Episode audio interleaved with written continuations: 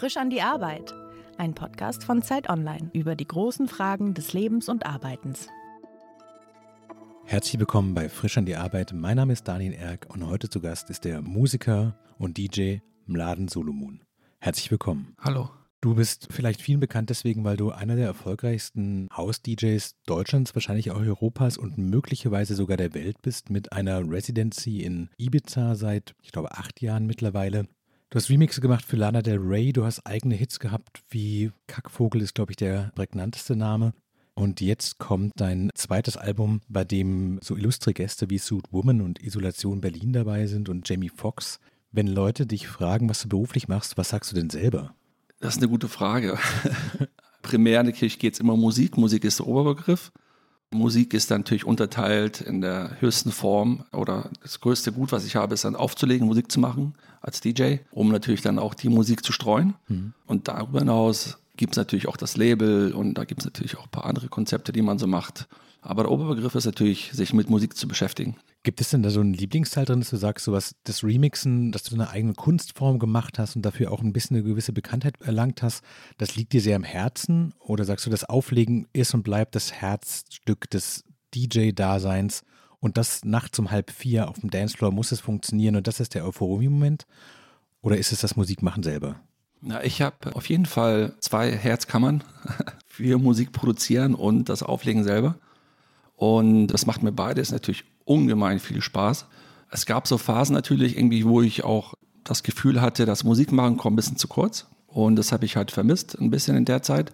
Oder beziehungsweise es ist mir immer schwerer gefallen, dann während des Tourens auch Musik zu produzieren, weil so eine Hauptsaison dann auch auf Ibiza mit diesen ganzen Gigs drumherum auch ganz schön kräftezehrend ist, was natürlich auch sehr viel Spaß macht irgendwie und da ich natürlich sehr glücklich und gesegnet bin, das zu machen. Also es liegt natürlich immer in meiner Hand, das auch zu koordinieren in dem Fall. Aber ähm, es ist halt immer ein schönes Wechselspiel von beiden. Beides ist ein Teil von mir irgendwie und ich bin sehr glücklich darüber, dass ich halt meine Kreativität in beiden Sachen ausüben darf. Du hast gerade Ibiza schon erwähnt, das gilt ja quasi so als also was vielleicht für den Fußball, der englische Fußball ist, man sagt sowas, dort ist es am professionellsten, dort wird es am stärksten zelebriert. Bereitest du dich auf so eine Saison vor? Also ist es so, dass es so eine Art Trainingslage gibt, dass du sagst, ja, jetzt muss ich ein bisschen Kräfte sammeln, ein bisschen Ruhe sammeln, weil dann kommt der Sommer in Ibiza und dann sollte man vielleicht auch nicht zwei Wochen krank werden oder so?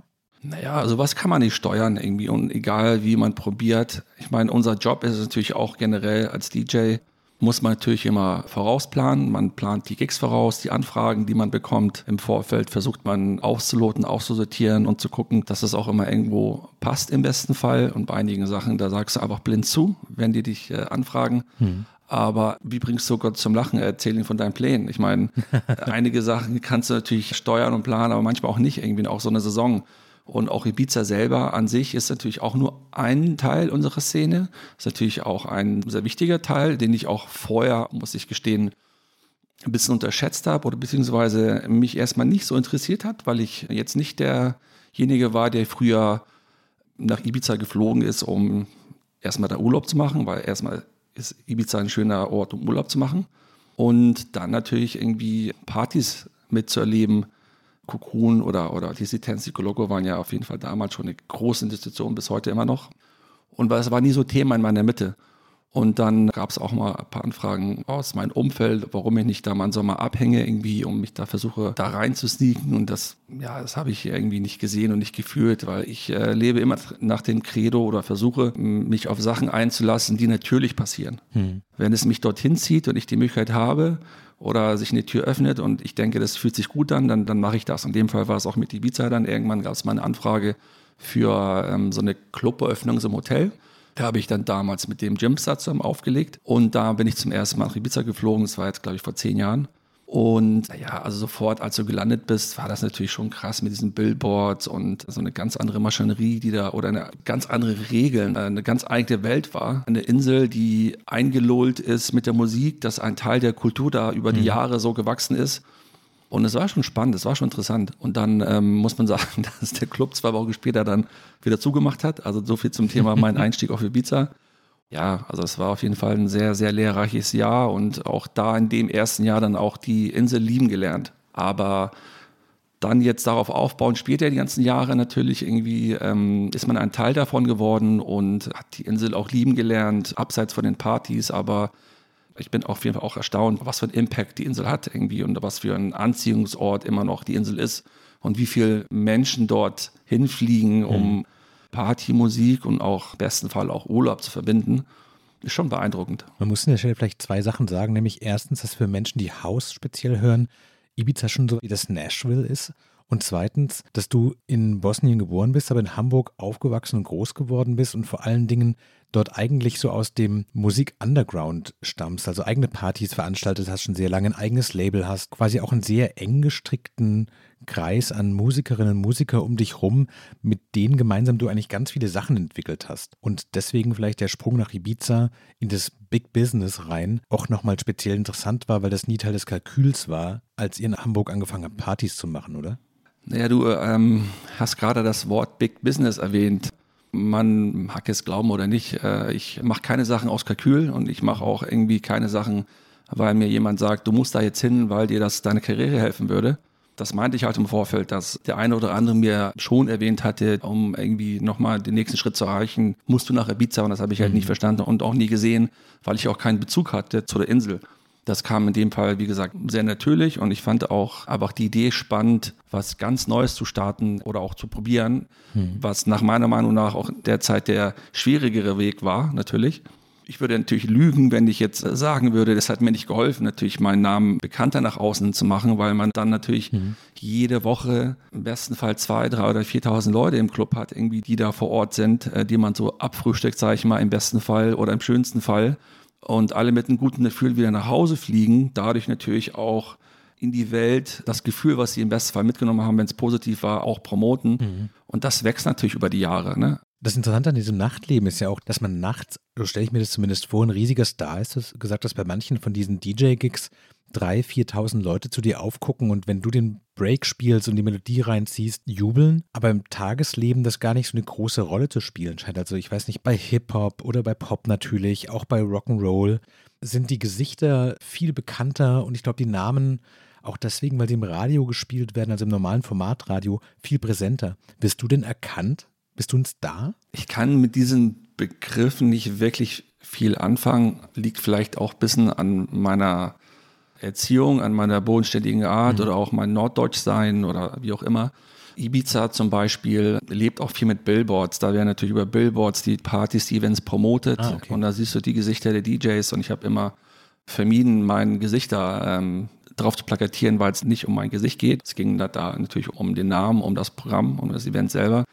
Aber ich bin immer wieder überrascht. Natürlich, ja, ich bin jetzt auch schon fast zehn Jahre auf Ibiza und mache da meine Sachen irgendwie. Und es gibt natürlich so ein paar Orte, wo ich hm. eher erkannt werde oder sehr oft erkannt werde, natürlich irgendwie. Und Ibiza ist einer der Orte, wo es öfter mal vorkommt. Hm. Überrascht es mich natürlich immer wieder, wie oft das dann doch ab und zu mal passiert. Ist es denn jetzt was anderes, wo du als Musiker ein Album veröffentlichst und du so ein bisschen aus dieser Nightlife-Welt damit raustrittst, weil du hast ja auch schon, glaube ich, bewusst Kooperationspartner und Features ausgesucht aus dem Pop-Bereich, Rock-Bereich. Merkst du, dass sich da so die Rolle ändert und dass sich andere Medien anfragen, andere Radiosender anfragen, weil deine Musik so einen Schritt raus macht aus den Clubs? Ja, in erster Linie hat mein Album nichts mit den Clubs zu tun. Überhaupt nicht. Es ist einfach ein Versuch, mich auszudrücken und ein Versuch, ein Album zu verfassen, in dem ich mein Spektrum im bestmöglichen Fall probiere abzuliefern. Und der Anspruch dann darüber hinaus war, auch eine Geschichte zu erzählen, auch einen roten Faden zu erzählen. Und später, beziehungsweise sind wir dabei oder haben wir auch gemacht, auch Musikvideos zu erzählen mit einer Obergeschichte, wo es mehr um den Helden Musik generell geht, weil das Album heißt ja auch Nobody's Not Loved. Und damit meine ich die Musik. Die Musik liebt jeden. So. Klar war auch für mich, dass ich ein Album mache, wo ich mich mehr traue. Auch ein Album mache, um vielleicht hier und da so ein Crossover zu schaffen. Hm. Aber natürlich in einer Form mit Kooperationspartnern oder beziehungsweise mit Acts, die ich wirklich schätze, bewundere. Und ich sag mal jetzt, außer jetzt ein Jamie Foxx, aber der aus einer anderen Ecke kommt, jetzt nicht so Mainstream bekannt sind. Also wenn ich diesen großen Crossover in die Radio- oder in die Popwelt machen wollen würde, hätte ich da noch mit ganz anderen Partnern gearbeitet. Und Jamie Foxx war die einzige Ausnahme. Das war auch ein langer, langer Weg, wie wir dorthin gekommen sind. Also ich würde jetzt nicht partout mit einem Künstler arbeiten aus der R&B-Branche direkt, der mega bekannt ist oder Hip-Hop-Branche. Mhm. Aber bei Jamie Foxx, der hat eigentlich mit der Szene nichts wirklich zu tun. Der ist auch da ein bisschen erhaben, mhm. ist eigentlich Schauspieler und absolut krasser Musiker mit krassem Background und Ausbildung zum Thema Musik. Und ich fand das einfach spannend, dass man die Chance bekommt, mit so einem Künstler zu arbeiten, mit dem man jetzt nicht rechnet. Mhm, total für mich, ich habe immer natürlich die Auftritte von ihm im Kopf, als er bei Jimmy Fallon ähm, war als Gast irgendwie und einfach mal gezeigt hat, was er so drauf hat als Sänger. Das ist Wahnsinn. Wie läuft eigentlich dieses Remix-Geschäft? Ich habe es ja vorhin erwähnt, du hast für jemanden wie Lana Del Rey auch einen Remix gemacht. Läuft das dann alles über die Labels und über die Plattenfirmen, über das Management? Oder ruft dann irgendwann Lana Rey an und sagt, ich finde es schon total super, wie das läuft, aber im letzten Drittel kannst du noch so und sowas machen? Oder ist das eine Auftragsarbeit und du bekommst einen Anruf, gibst den Track ab und dann sagen die, ja, vielen Dank, passt. Ich wünschte, dass Lana mich mal anrufen würde irgendwie und ich hätte sie auch ganz gerne in meiner Kontaktliste und mich mit ihr ein bisschen auszutauschen. Die Anfragen kommen ganz normal über das Management, an mein Management und ich habe immer eine Prozedur. So erstmal gucke ich natürlich, ob mir die Musik gefällt und dann gucke ich, ob ich überhaupt was beitragen kann.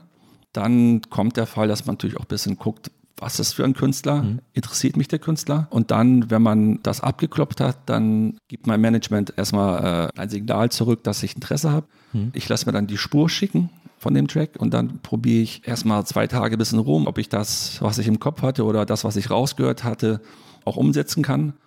Wenn ich dann das Gefühl habe, okay, es geht in die Richtung, dass ich was umsetzen kann, auch hörbar umsetzen kann, dann macht dann mein Management den Rest. Und in dem Fall zum Beispiel Lana Del Rey, es ging sogar so weit, es war denen wichtig oder ein großes Anliegen, dass wir es auch auf unserem Label releasen. Ich habe ja noch neben Dynamic auch To Die For, wo wir eine Zeit lang sehr viel in dem Bereich gemacht haben, wo wir sehr viele Indie-Bands geremixed haben und da rausgebracht haben. Mhm. Dann war so die Ansage vom Management, die wollen natürlich halt, dass man dann auch die richtigen Leute erreicht. Und ab und zu mal kann das halt leider schief gehen bei großen Majors, weil die andere Strukturen haben und andere mhm. Territorien denken und die dann vielleicht ab und zu mal nicht an einem Strang ziehen und dann auch ähm, die Befürchtung hatten, dass es nicht die Leute erreicht, die man erreichen möchte mit so einem Remix. Und dann in dem Fall haben wir das dann sogar über unseren Label rausgebracht selber. Wie ist es denn beim Auflegen? Ich stelle mir vor, dass du so eine Art Plattenkiste hast, in der sehr, sehr viele Sachen drin sind und du im Kopf hast, vielleicht mittags schon, womit du einsteigst. Hast du wie eine Band eher ein festes Set, dass du sagst, ich arbeite mich vor und dann gucke ich mal, was so nach zwei Stunden passiert? Oder wie viel machst du intuitiv? Ich mache sehr viel intuitiv. Eigentlich starte ich immer die Saison, weil wenn meine Saison vorbei ist, dann mache ich meistens immer zwei, drei Monate Pause. In diesen drei Monaten bin ich meistens immer im Studio, mache Musik dann irgendwann einen Monat vor Tourbeginn fange ich dann auch wieder verstärkt an, Musik zu hören. Höre mir natürlich irgendwie all die neuen Sachen an, die ich da so reingekriegt habe. Wir haben ähm, natürlich auch immer, oder ich, sehr viele Demos von anderen Künstlern, die mir Sachen zuschicken, mit der Hoffnung auch die Musik rauszubringen, auch zu veröffentlichen. Und quasi bereite ich mich dann immer auf diese Saison neu vor. Das heißt, ich versuche natürlich immer die Saison mit neuer Musik zu starten. Und dann entwickelt sich halt alles von Woche zu Woche. Ich kriege natürlich jede Woche wieder neue Musik hier zugeschickt, die ich mir dann anhöre oder gucke selber nochmal in meinen älteren Geschichten, ob ich da irgendwas äh, wieder neu rausholen kann oder was man wieder neu etablieren kann oder was neu passen könnte. Natürlich habe ich noch die Sets vom letzten Jahr im Kopf so ein bisschen. Und dann ist es einfach eine Entwicklung von wieder von Woche zu Woche, von Tour zu Tour. Und irgendwann habe ich ungefähr nach ein, zwei Monaten so ein Grundset erreicht was ich im Moment gerade sehr gerne auflege. Wo ich sage, okay, das ist, das sind gerade so Musik und Tracks, die ich gerne spiele.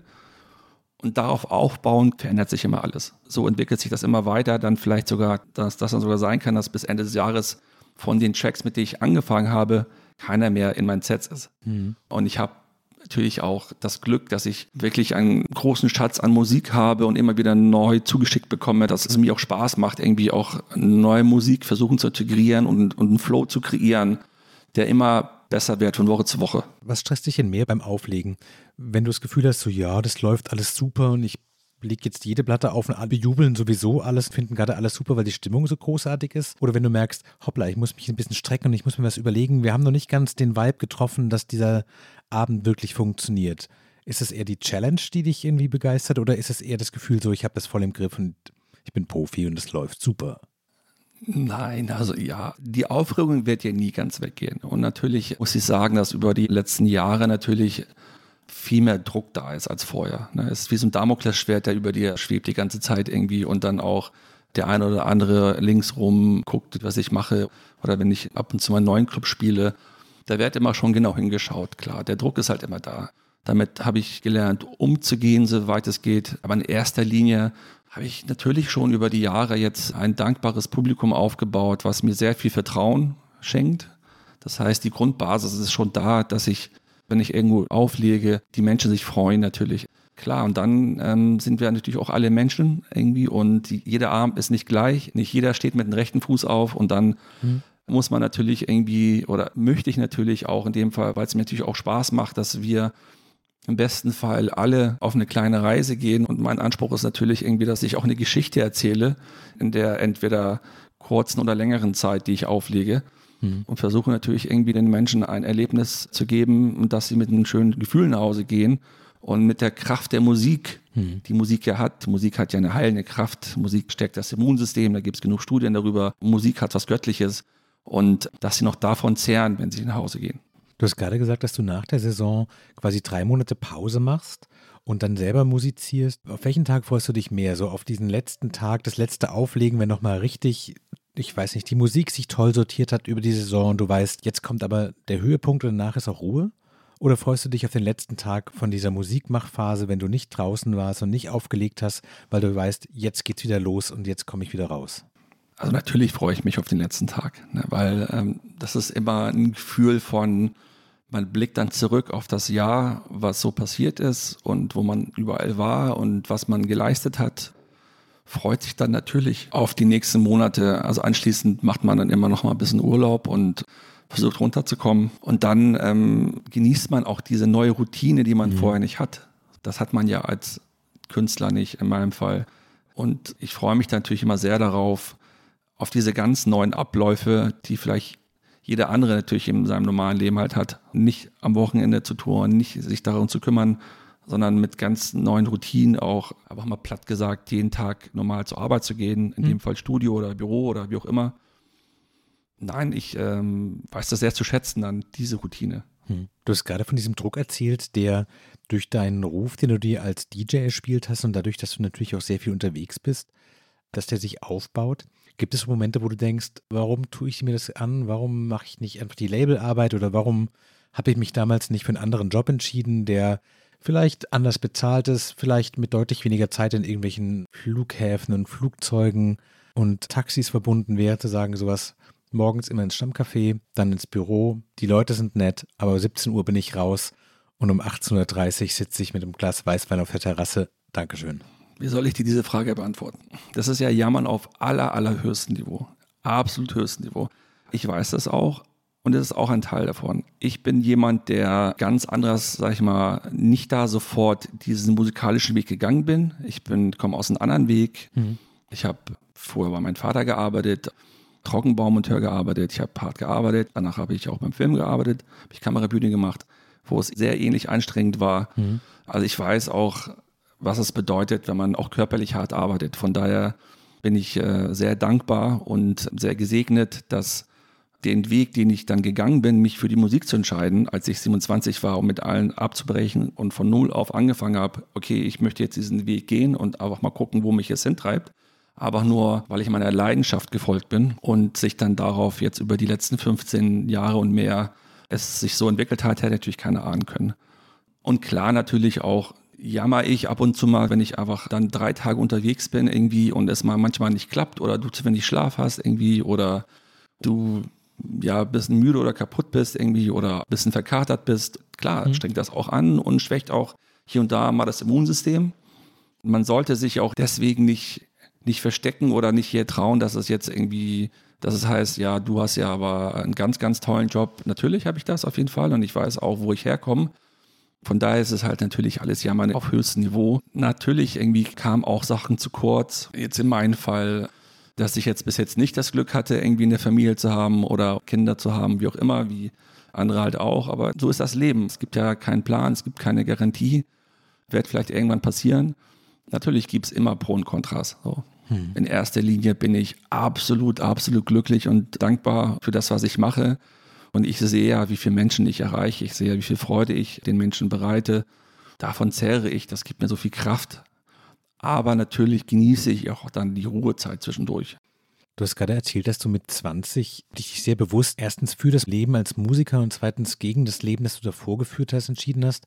Haben sich denn deine Hoffnungen, die du damit verbunden hast, zu sagen, so, man stellt sich das ja vielleicht auch ein bisschen vor, wenn man selber in Clubs geht und denkt, wie ist das Leben als DJ? Ist es so, wie du es dir vorgestellt hast? Naja, damals hätte er niemals ahnen können, dass unsere Branche inzwischen unter dem Radar so groß geworden ist. Hm.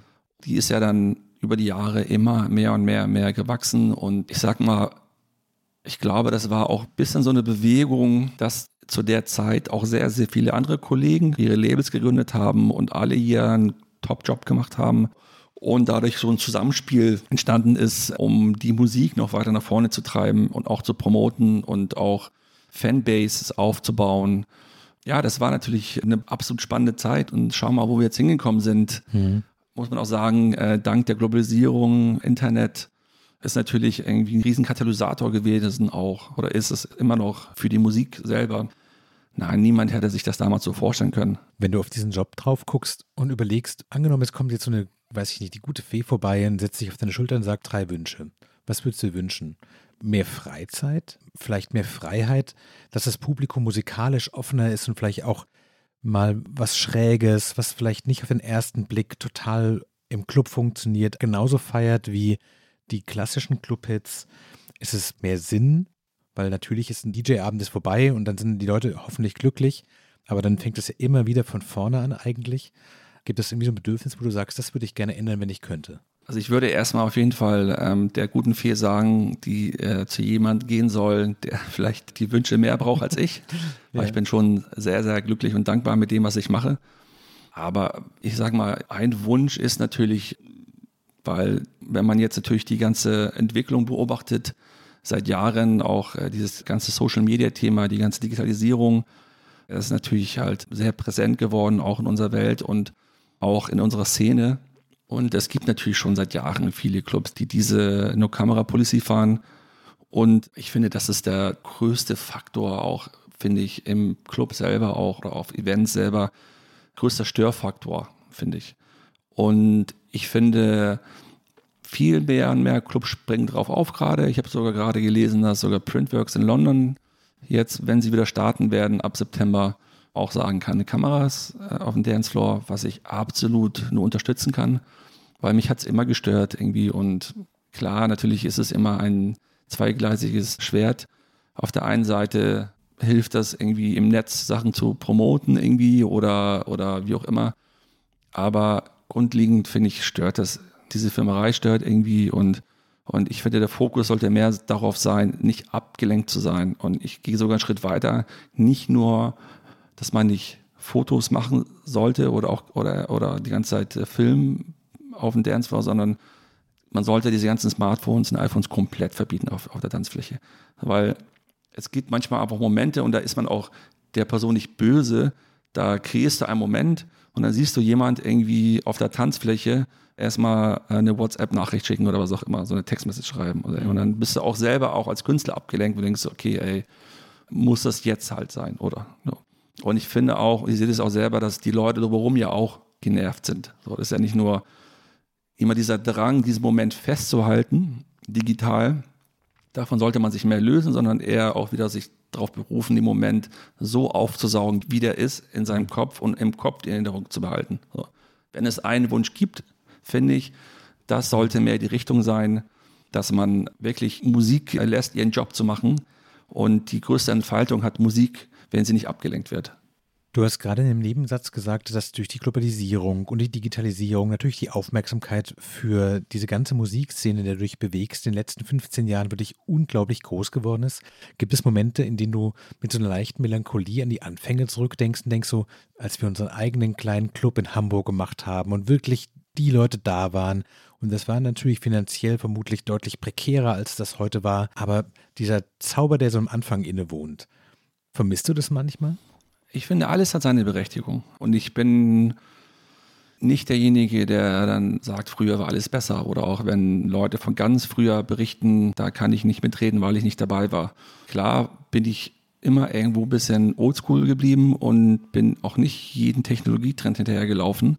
Habe mich auch spät angepasst an diese ganze Entwicklung. Sprich, als erstmal der Schritt von Vinyl auf CD kam, das war für mich auch erstmal ein großer Schritt. Dann, als dann die ersten DJs angefangen haben, mit Laptop aufzulegen, war ich völlig fertig. Was soll das? Jetzt wir E-Mails lesen, wenn du auflegst oder wie. Und das fand ich irgendwie schon komisch, das zu sehen. Naja, das ist dann natürlich dann immer, also die Technik hat sich dann immer, immer weiterentwickelt und auch Fuß gefasst in unserer Szene. Und dann gab es einen Moment, auch im Ego damals in unserem Club, wo man sich dann irgendwann mit den CDs angefreundet hat. Ich auch natürlich irgendwann auch schon so weit war, weil wir natürlich auch mit dem Label etablierter waren, auch Demos zugeschickt bekommen haben. Und natürlich die einzige Möglichkeit, die Demos zu spielen, war es natürlich auf CDs zu brennen und dann aufzulegen, weil es natürlich die noch nicht auf Vinyl gab. Die ganzen Promos, die man bekommt von den Labels, gingen ja natürlich auch nur über E-Mail-Verteiler und dann hast du sie runtergeladen und gebrannt. Mhm. Das heißt, du wurdest irgendwie auch automatisch gezwungen, CDs zu spielen, weil du auf diesem Weg halt auch die Musik gekriegt hast. Und dann gab es einen Moment, wo dann einer Act, der bei uns gespielt hat, kam dann mit USB-Sticks an. da habe ich natürlich erstmal geguckt. Ich wollte ihn wieder raufschmeißen. Ich war richtig genervt. Was soll das jetzt mit USB-Sticks? Sag mal, ja. Musik auf so ein auf so ein kleines Gerät reingestupst da vorne irgendwie. Das war so, ja. Ich war richtig sauer, ich war beleidigt, ich war genervt irgendwie und dann musste mich mein Partner beruhigen, du willst ihn doch jetzt nicht rausschmeißen. Doch, doch, ich will ihn rausschmeißen. Da habe ich gar keinen Bock drauf. Ja, aber im Nachhinein war es natürlich wieder der nächste Schritt. Hm. Alles, was du auf CDs hast, hast du natürlich auf einer neuen Technologie, äh, genannt USB-Stick, was natürlich nochmal mehr Möglichkeiten gegeben hat. Ja, und dann ist man natürlich dann auch in der Welt angekommen irgendwie und im Endeffekt in welchem Format du Musik spielst, ist im Nachhinein egal. Es geht ja immer um die Musik selber. Das heißt, du trägst auch keinen Plattenkoffer mehr rum, du bist ja auch mit dem Laptop unterwegs. Ich bin mit einem USB-Stick unterwegs. Du hattest gerade über diesen Druck noch gesprochen beim Auflegen. Wenn du merkst, so ein Abend funktioniert für das Publikum total gut, aber du bist irgendwie nicht selber zufrieden. Wer ist denn strenger mit dir selbst? Also du selbst, die Leute da draußen, die Booker, die natürlich auch irgendwie sich was davon versprechen, dich im Laden zu haben? Nein, ich bin immer der Erste oder mein größter Kritiker bin ich natürlich immer selber. Und natürlich gibt es Momente, wo ich weiß, der Abend vielleicht war nicht ganz so optimal gelaufen irgendwie oder ähm, ich hätte es an der Stelle besser machen können irgendwie oder wenn ich ab und zu mal gerade neue Tracks teste hm. und dann natürlich den Live-Test mache und merke, okay, da habe ich jetzt einen Sound überhört irgendwie oder den Sinti unterschätzt, der jetzt so gar nicht passt oder eine Melodie, der dann doch zu kitschig war oder Vocal, der zu cheesy war. Klar, das sind so Momente, wo man sich dann ein bisschen ärgert im Nachhinein, dass man es nicht rausgehört hat. Ähm, nein, dann bin ich schon der größte Kritiker. Und ab und zu mal muss man auch gestehen, gibt es auch manchmal Abende, da kannst du machen, was du willst irgendwie und da geht halt nichts. Mhm. Muss man dann auch anerkennen und muss man dann auch sagen, okay, kann passieren. Äh, morgen wartet schon die nächsten. Wir hatten auch gerade darüber gesprochen, dass natürlich in diesem Job, der vor allen Dingen nachts stattfindet und sehr deutlich an den Wochenenden konzentriert ist, dass es dann zu Momenten kommt, von denen du erzählst, dass du müde bist, dass es anstrengend ist und dass es natürlich auch eine Belastung ist. Woher weißt du denn selber, wenn es genug ist? Du bist wahrscheinlich auf eine gewisse Zeit im Voraus geplant. Weißt du, wenn man Nein sagt? Naja, das Gute ist, dass man über die Jahre jetzt äh, natürlich gelernt hat, mehr auf sich zu achten wenn ich früher noch mich überreden lassen habe, zum Beispiel Spiel irgendwo in Amsterdam, in Holland, und dann hieß es ja, wir haben hier noch äh, am selben Abend einen Gig in Belgien, das dann mal ganz kurz mit dem Helikopter rüberfliegen oder auch mal dann. Ehrlich, so ist das? Ja, ja, gab es natürlich auch schon alles. Ja, krass. Dann denkst du, okay, dann bist du eh in der Nähe, dann machst du es nochmal mit, weil du dann entweder den Promoter magst oder das Festival cool findest. Und Doppelbookings mache ich halt ganz, ganz, ganz, also mache ich eigentlich fast gar nicht mehr, weil es einfach viel zu anstrengend ist und auch mal, ich falle nicht mehr auf diese, kannst du mal kurz eben dann, dann nochmal das mitnehmen. Mhm. So, da bin ich inzwischen erfahren genug und sage, brauche ich nicht, mache ich nicht. Ich versuche immer alles so zu planen oder wir versuchen es so zu planen, dass ich auch das managen kann, auch gesundheitlich, auch von der Power her natürlich. Mhm. Aber ab und zu mal kommt es natürlich dann immer wieder dann anders, als man denkt. Irgendwie dann, wenn du dann am Ende doch irgendwo in Tibelsli spielst und du ein Publikum hast, was dich einfach so umarmt, voller Liebe mhm. und du natürlich auch nicht aufhören kannst und dann wird es anstatt 6 Uhr morgens dann doch 10 Uhr morgens und schon ist der nächste Tag auf den Kopf gestellt. Mhm. Sprich, du hast halt weniger Schlaf irgendwie und aber du machst es halt äh, dann mit und, und, und wuppst das natürlich mit einem Lächeln, weil du natürlich so viel Glückshormone ausgeschüttet hast an dem Tag davor. Naja, und dann ähm, versuchst du natürlich dann die Woche darauf, dich ein bisschen zu erholen und dann einfach, ja, dein Leben so gut es geht, um, ne, natürlich dann auch zu genießen und auch dein Kram zu machen. Was ist denn der wichtige Faktor bei so einem DJ-Abend? Dass die Musik stimmt oder dass man selber so richtig Bock auf diesen Abend hat und sich so selber hochpeitscht und in so eine Euphorie reinbegibt, weil man nur die anderen in Euphorie versetzen kann, wenn man selber euphorisch ist? Manchmal ist mal so ein Running Gag, wenn mich dann mein Tourmanager oder Manager fragt, hast du Bock? Sag ich, nein. so. Und das ist immer so ein Running Gag und das ist natürlich nicht so gemeint. Wenn ich dann da oben stehe, das ist wie so ein Schalter, der dann mhm. umgeschaltet wird. Ich stehe da oben und versuche das aufzusaugen und habe natürlich richtig Bock. Ne? Und es ist natürlich ein absoluter, man ist in einer Position, wo man sehr dankbar ist, dass dann natürlich so viele Menschen dann im besten Fall für dich da sind. Das weiß man natürlich zu schätzen, dieses Vertrauen. Das macht natürlich so, so viel Spaß dann, die Musik zu teilen mhm. mit diesen Menschen vor Ort und auf die Reise zu gehen, wie ich schon von mal erwähnt habe. Du hast gerade so ein bisschen erzählt von diesen Anfragen, wenn so Doppelbooking-Anfragen kommen und von der Euphorie, die dann einen vielleicht auch verleitet, länger aufzulegen. Wie gehst du da mit dir selber um? Bist du dann dir selber ein guter Chef? also kannst du sagen, so jetzt ist Feierabend, jetzt ist gut, genug gearbeitet, ciao, nach Hause gehen? Kannst du dich gut loben? Bist du zufrieden mit dir, wenn was gut gelaufen nein, ist? Nein, nein, das kann ich überhaupt nicht. Und ich kann auch nicht mit äh, Lob umgehen ich bin immer ein bisschen beschämt, wenn auch mich Leute ansprechen und sich bei mir bedanken oder meine Musik toll finden. Da bin ich, ich wirklich schwer darin. Da versuche ich dann immer sofort abzulenken davon irgendwie und das Thema auf was anderes zu richten. Ja, ich, ich weiß natürlich für mich selber ab und zu mal natürlich, ob ein Abend gut war oder nicht gut war. Das weiß ich schon einzuschätzen.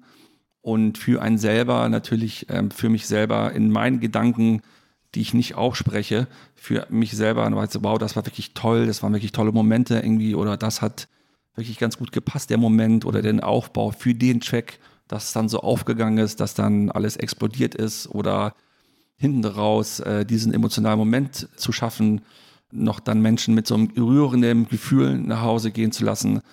Das spüre ich, das weiß ich, aber das, das mache ich natürlich dann mit mir selber aus, mit meinen Gedanken aber ich würde das nie so aussprechen. Kannst du denn noch selber in Clubs gehen und einfach die Musik genießen oder ist dann immer der DJ mit dem Hinterkopf, der guckt so, wie baute der es jetzt auf? Wie hat er diesen Mix gemacht? Wie läuft der Bass hier? Und nicht heimlich quasi auch Notizen zu machen und zu sagen, so mega Idee, super Track, was ist denn die Track-ID? Wer ist denn dieser Künstler hier? Oder bist du dann wirklich auch selber einfach Publikum? In erster Linie, bevor ich auch angefangen habe, mich für die Musik zu entscheiden, war ich Tänzer. Mhm. Also Tänzer in dem Sinne, ich bin gerne ausgegangen, ich bin am Wochenende gerne in Clubs gegangen und, und habe da mich austoben und ausleben können. Daher weiß ich das auch zu schätzen, wenn dann ab und zu mal auch Leute zu mir ankommen und sich bedanken für den, also für die tolle Nacht, auch wenn ich es schwer annehmen kann. Mhm. Aber ich habe ja auch selber früher bin ich ja auch zum DJ gegangen und habe mich auch bedankt, wenn er mich auch wirklich berührt hat in der Nacht irgendwie und ich einfach durchgetanzt habe. Natürlich ist es heute für mich ein bisschen schwerer, wenn ich ausgehe, weil ich hier und da mal dann auch schon erkannt werde. Das nervt natürlich schon ein bisschen. Mhm. Und natürlich über die letzten Jahre ist natürlich auch mein Auflegen irgendwo auch meine Clubtherapie selber. Ich versuche natürlich auch da Spaß zu haben, habe auch Spaß und tanz auch. Und ab und an, wenn ich auch auf Ibiza bin, bin ich dann schon mal natürlich irgendwie auch ausgegangen wenn ich die Power hatte oder das Gefühl hatte, irgendwie, ich will mich selber mal wieder ein bisschen austoben. Und klar, dann liebe ich es, auf der Tanzfläche zu sein, irgendwie mich auf den Künstler einzulassen und weiß es natürlich auch zu schätzen. Und natürlich, ich meine, als ich mich äh, in der Filmwelt beschäftigt habe, da am Anfang habe ich natürlich auch alles aufgesaugt. Da konnte ich auch eine Zeit lang gar nicht normal Filme gucken, weil ich nur in Dramaturgien gedacht habe, in Akten und auch in, Schnitten oder wie, die, wie der Regisseur jetzt äh, das aufgelöst hat, die Szene. Und das ging dann, hat sich dann gelegt mit der Zeit. Und am Anfang war es natürlich auch in den Anfangsphasen genauso, weil man auch natürlich nur in Strukturen gedacht hat, wie die Musik mhm. aufgebaut ist oder der Track aufgebaut ist. Mit der Zeit hat sich das natürlich gelegt irgendwie und klar gibt es dann immer wieder Momente, wo man sagt, wow, das war wirklich eine richtig coole Idee oder, oder der Moment in dem Track war wirklich, wow, hätte ich selber drauf kommen können, noch das mal so zu erzählen. Das passiert natürlich immer. Und klar sind auch Momente, ich muss doch nicht mal im Club sein, irgendwo anders, wenn ich irgendwo am Strand bin oder im Radio oder ich einen Check höre, na klar, den ich gut finde, der wird sofort shazamt ne? und sofort herausgefunden, wer das ist, klar.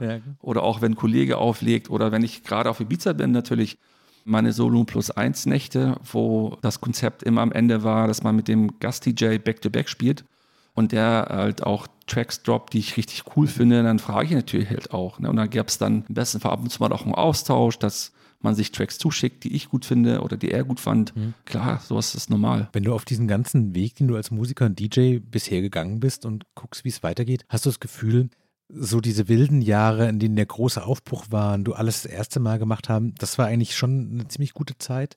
Oder hast du eher den Eindruck so, hey, du bist jetzt der Typ, der mit Jamie Foxx und Suit Woman ein Album aufnimmt. Man kann ja schon ein bisschen davon ausgehen, dass mit dem Album jetzt nochmal ein anderes Publikum dich kennenlernt, Denkst du, die beste Zeit kommt jetzt eigentlich erst noch? Wie gesagt, jede Zeit hat seine Berechtigung. Wie die Musik und auch unsere Szene hat sich ja auch die Welt verändert. Die Welt dreht sich ja weiter. Und ich bin immer jemand, der versucht, nach vorne zu schauen und versucht auch immer, sich bei jeglicher Entwicklung, die es auch ist, sich treu zu bleiben.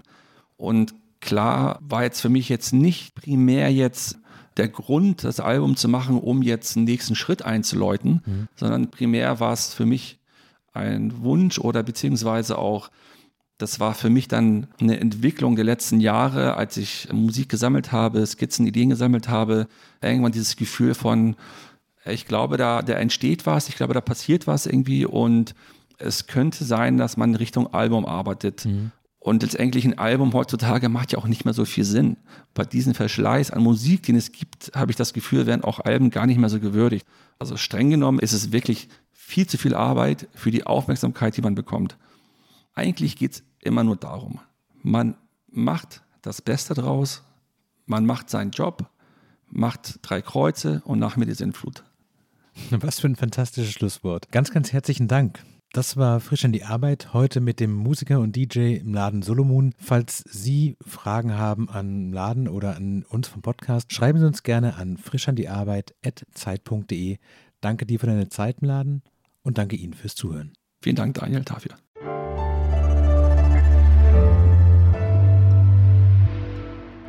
Frisch an die Arbeit, ein Podcast von Zeit Online. Konzipiert und moderiert von Leonie Seifert und Daniel Erck. Produziert von Maria Lorenz, poolartists.de.